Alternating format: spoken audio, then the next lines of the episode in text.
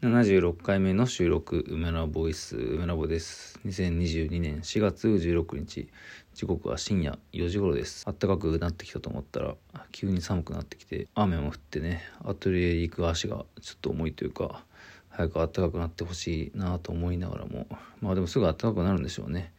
でも雨が降って寒くなると花粉もなんかこう鳴りを潜めているような感じなのでまあそれ自体は割と快適なので、えー、まあ、快適に制作に勤しんでおります。そうまた制作の日々が、まあ、再開というかまあ別にほんと四六時中制作してるっていうわけでもないんですけどね。ただまあここ数日は数日とか、えー、数ヶ月1ヶ月2ヶ月ぐらいは結構スケジュールがこうまあ刻んでいるというかあんまりこう長い間何もないという時間がないですね。まあ、えー、前から言ってるように香港のアートバーゼルの作品を今85ぐらいの作品を2つえ作っていましてまあちょっと前にデータを作って、えー、それ用に印刷されたパネルが、まあ、届いてですね。今日今日の午前中にアトリエに届きました。で、まあ、それの、えー、加筆作業を今日から始めています。まあ普通に制作というか絵の具とね戯れている感じの時間があと1週間ぐらいまた続くのでまあその時思ったこと考えたこととかを話していこうと思うんですがまああえてちょっと全然関係ないところから話してみますかね。昨日そのラジオトークの配信機能を使ってね、え黒崎倉庫と黒荘とあと、まあ、友人でありアーティストのコットリンク君と、まあ、途中からねコメントで参加してくれてなんだかんだで5時間ぐらいね話してしまったんですがまあやっぱ楽しかったんですよね。でまあ最近楽しかったこととは何かと考えた時にどうでしょう？皆さんは最近楽しかったことはありますか？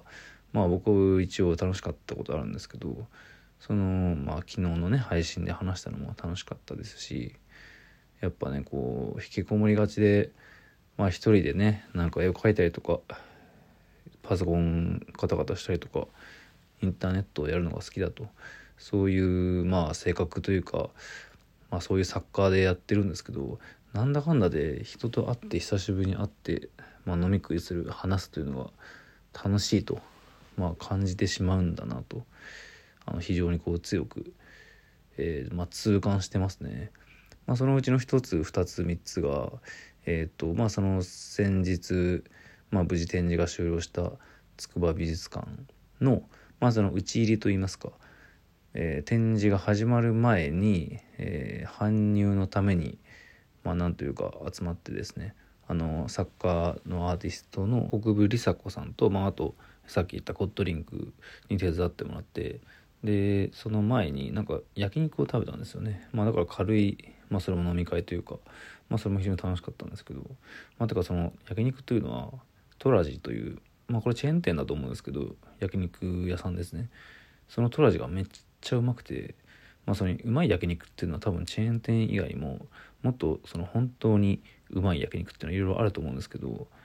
まあトラジ初めて行ったんですけどなんかすごい美味しくて。まあ僕その食にそこまで興味がないとかいろいろ話してますけどまあでもうまいもの食えばそれはうまいわけで。そのまあトラジ普通に近所にもまあ、あるっちゃあるから、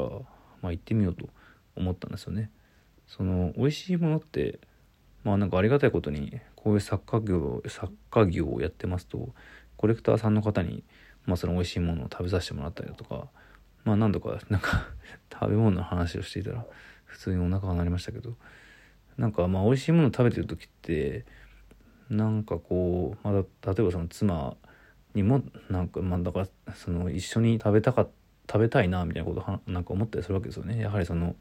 あ、コレクターさんと自分で食べてる時とか、まあ、あと他の作家の人とか、まあ、そのアーティストの集まりで食べてる時とかね。でまあ今度普通に妻を誘ってトラジに行ってみようと、えー、まあささやかながら思ってるんだけど、まあ、しかしその焼肉っていうのがあんまり慣れてなくてですね。そのなんかタンとかハラミとかいろいろあるじゃないですか。肉の名前が。あんまりこうスムーズにあのどれがこれでまあ大体みんなうまいと思うんですけどなんかねちゃんとできるかはまあその1人で2人で、まあ、行った時にちゃんとできるかは心配でなんかそその2人で行く前に1人でトラジに行ってみようかなとちょっと考えていてまあなんか一人でなんか予行練習じゃないですけどねなんかあこれがこういう味であこれがこういうものでこれぐらいの値段なんだみたいな、まあ、そんなことを、え考えましたね。すごいなんだろう焼肉の話をしてる。まあそれそれその筑波美術館の、まあ、その前の、まあ、トラジも楽しかったし、えー、筑波美術館の展示が終わった後に、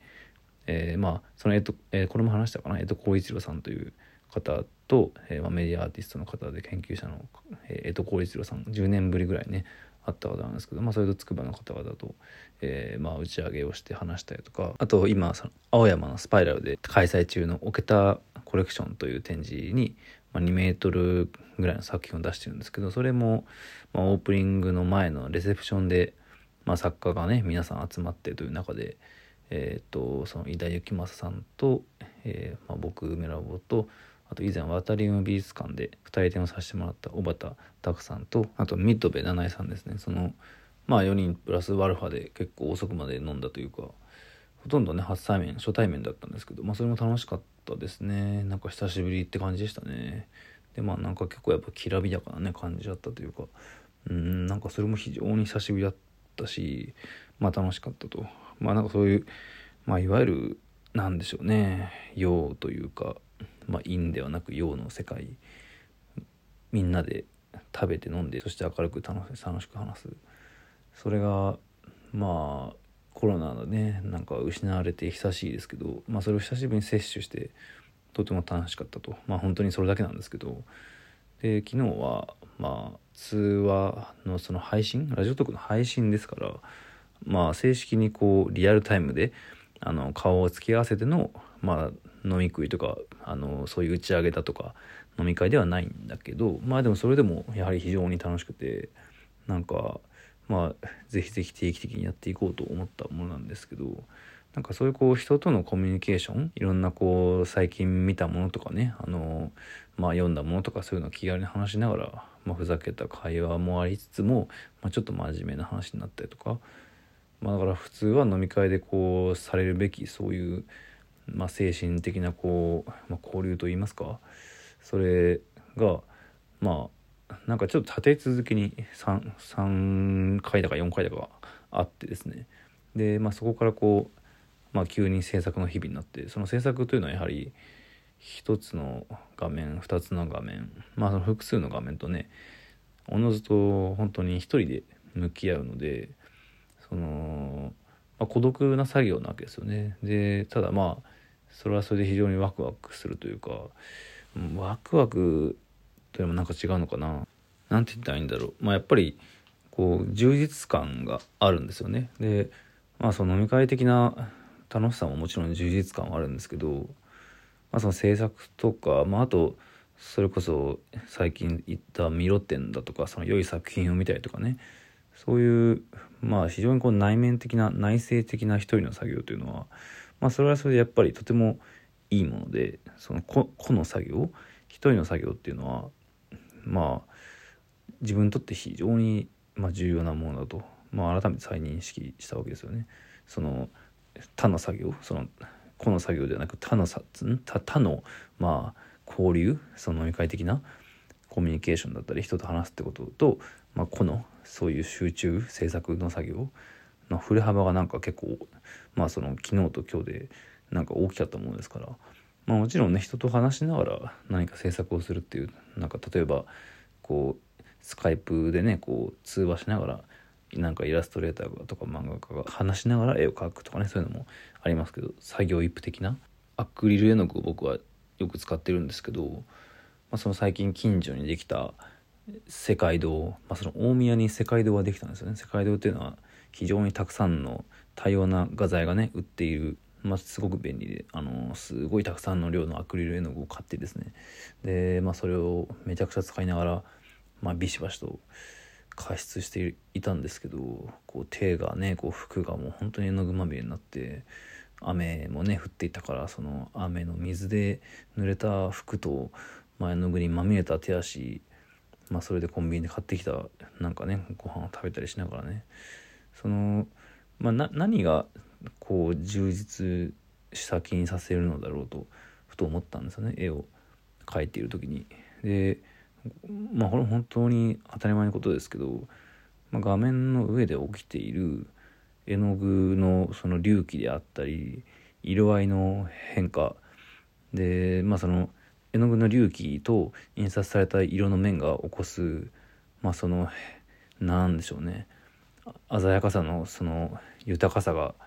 増していく質感の豊かさが増していく画像的な、まあ、色の快楽と、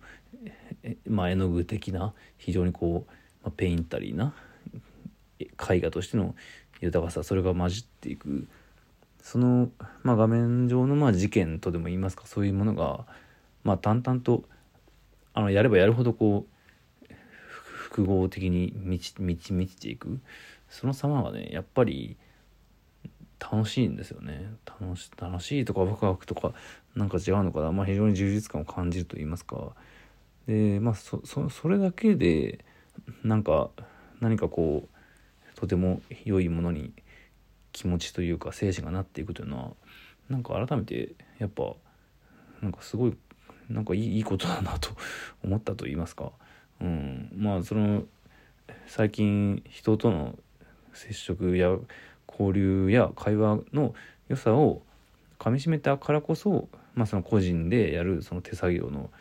まあ過失の表現の作品を作ることの、まあ、快楽というか充実度をなんか実感したからなんかその